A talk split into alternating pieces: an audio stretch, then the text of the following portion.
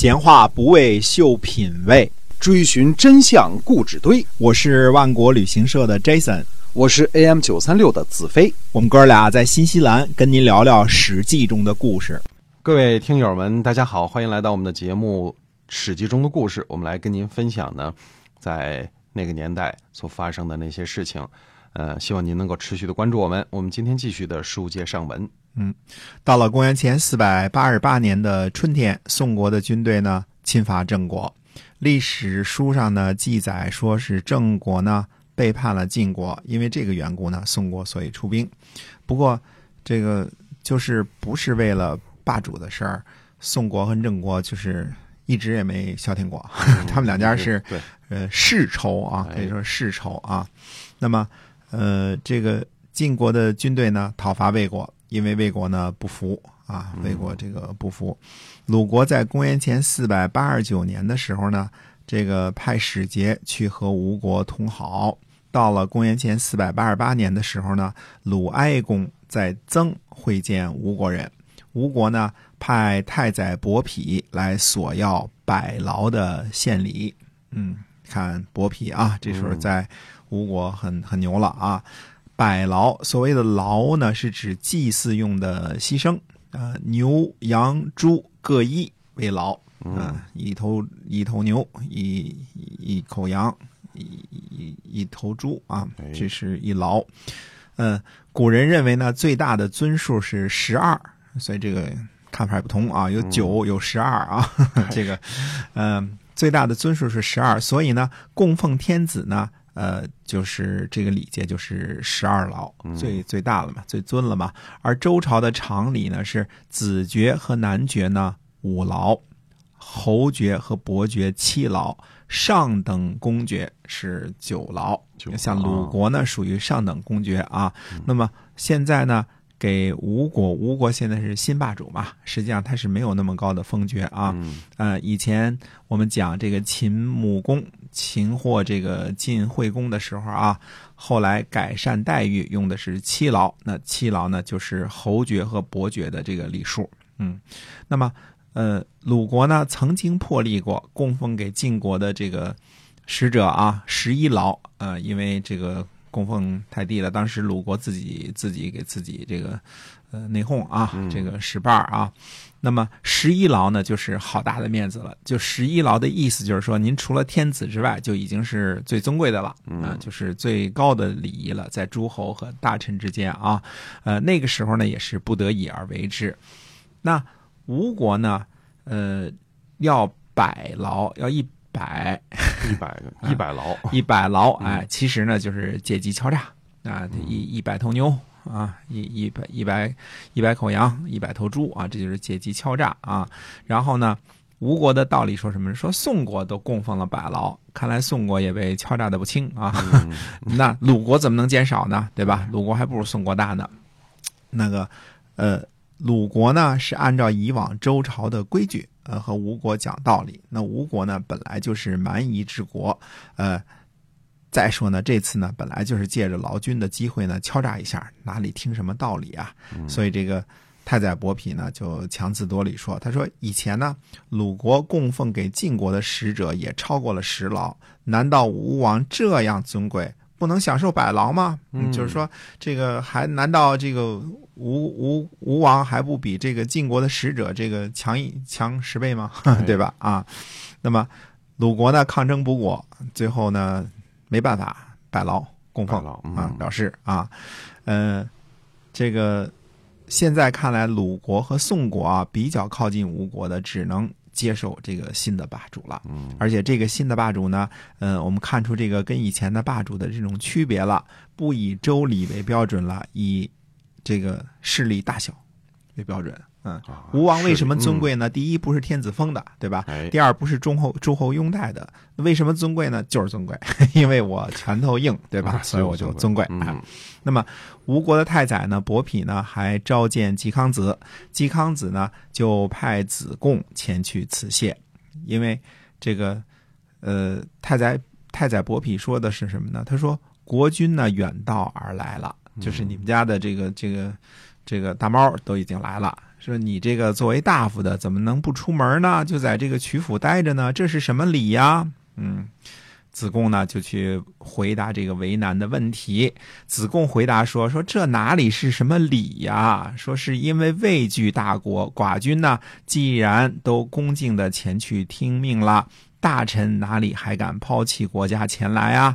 就像当初。”吴太伯和吴仲庸断发纹身，哪里是不讲究呢？嗯，季康子也是这个这个要在国家这个办事儿嘛，对吧？啊，说这都是不得已而为之啊。嗯，所以这个子贡呢很会说辞啊，很会这个想办法，想的什么办法呢？说想当初吴太伯和吴仲雍断发纹身，这也不是讲究礼呀。只是为了什么呢？不得已而为之啊！所以我们现在呢，季康子呢不去跟着国君一块儿去吴国呢，也是不得已而为之。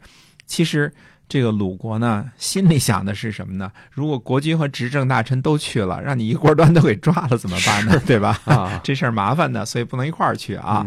那么季康子呢，呃，这个时候呢，准备进攻呃邹国，那他和。大夫们商议啊，因为这个，呃。因为什么事儿呢？其实就是这次呢，这个子贡去了啊，一说把这事一说呢，那吴国没有说辞了，那季康子呢就有点看不起吴国啊，觉得不过如此啊。这次呢，准备攻打一下弱小的邻居。那么子服景伯就认为呢，既然和大国指的这个地方指的是吴国啊，说盟誓了就不应该背弃，因为这时候盟誓呢都是讲究说不要侵犯小国，霸主都是这么规定的啊。那不要去攻击邹国。那么孟孙氏认为呢，说谁的意见正确就听谁的。孟孙氏说什么呢？说大禹会合诸侯的时候啊，有一万多个诸侯，到了现在呢，就剩下几十个了，那还不都是大国征伐小国的结果吗？嗯，所以他认为现在呢，兼并呢是一种潮流啊。说，呃，这个大禹那时候一万多个诸侯，那就是那时候中国的部落有一万多个。现在兼并来兼并去，就剩下几十个了。说这不是大国征伐小国的结果吗？嗯嗯。最后大家呢这事儿谈不懂啊，因为孟氏跟这个季孙氏的这个想法不合啊。子父敬伯呢也不赞成。公元前四百八十八年的秋天，鲁国呢出兵攻打邹国，军队呢到达邹国都城的城门的时候呢，还能听见邹国人的钟声。啊，就是在那儿还奏乐呢，在那儿还开心呢啊！邹国人呢沉浸在音乐之中，根本就没有提防。大夫们呢就进谏说希望抵抗，组织起来抵抗。但是邹隐公呢就不听。邹国的大臣呢叫毛夷宏，呃，请求说呢说要去吴国去霸主那儿汇报一下，嗯，啊，也不被允许。邹隐公说呢说鲁国。敲梆子的声音，邹国都能听得到，意思这两个国家很近啊。说吴国呢，距离我们两三千里，没有三个月不可能来救的。难道说我们自己的国家还抵抗不住鲁国吗？嗯嗯，毛一红呢没有办法，就带着毛义背叛了。看看毛啊，我们说这个姓草字头一个矛盾的矛啊，这个姓屋的毛，哎，对，毛姓。看来是邹国的一个姓啊，这个邹国的大臣的一个姓。邹这个毛邑呢，位于今天的山东金乡西北啊，这个地方是发源发源地啊，毛姓的发源地。那么。鲁国的军队呢，进入邹国的都城啊，居住在邹隐公的宫殿中啊，已经打进去了啊。呃，鲁国的军队呢，大白天就开始抢劫、抢东西，大白天开始啊。那么邹国的众人呢，就退守到了邑。鲁国的军队呢，夜里又去抢劫，最后呢，把邹隐公呢抓回了鲁国，在博社。献俘，我们以前说过啊，这个鲁国有两个社，一个是周社，一个是薄社啊。那么薄社就是这个，就是就是殷商那一部分的啊，这个属于殷商那边的神。哎，那么鲁国呢，把邹隐公呢囚禁在福呃囚禁在富峡，富峡呢位于今天的山东兖州西边。邹这个鲁国附近的小国呀，其实一直以来都是被鲁国欺负的。邹啊，一哎，一直以来都是被鲁国欺负的啊。那么，邹国的这个臣子呢，毛夷红呢，就带着礼物去吴国求救。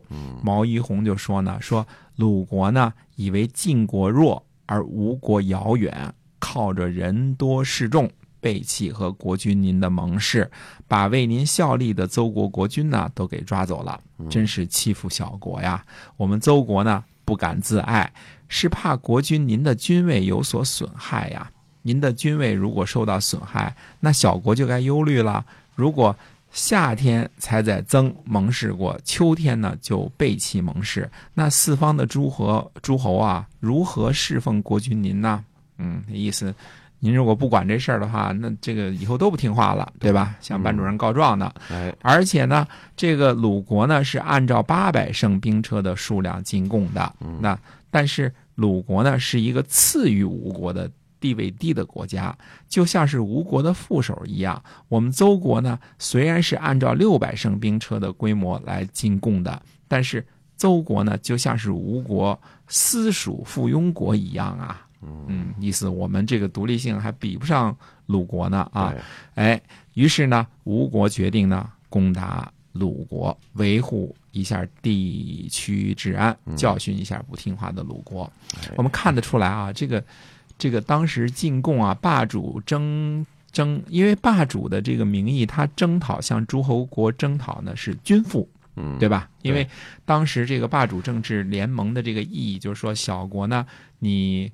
呃，自己没有那么大的兵力，对吧？我来组织呃兵力，保护大家的安全。所以各国呢都是按照你有多少胜兵车，按照这个国力来评估你所进贡的军赋是多少的。哎，呃，咱也不知道啊，不知道现在这个这个这个什么北约、华约都是按照什么标准来来这个收取军赋的啊？不太清楚。哎，但是春秋那个时候看你有多少胜兵车，那么鲁国呢是按照。八百乘兵车这个规模来交纳，呃，军赋的，交纳他那个份子钱的。那么邹国呢是按照六百乘来交纳的。现在呢，鲁国没事呢，嗯，不只是侵伐了，而是把人小国的国君都给抓走了。大臣呢就来吴国这儿告状，找新班主任告状 啊。是。那最后告状的结果呢，呃，吴国准备出手教训一下这个鲁国这个不听话的学生。哎，是，嗯，他发现。也不够强哈，我们教训一下。没错啊，那么到底吴国是怎么这个出手这个维持这个秩序的呢？那我们下回跟大家接着说。好的，我们今天啊《史记》中的故事先跟大家讲到这儿，感谢您的收听，我们下期再会，再会。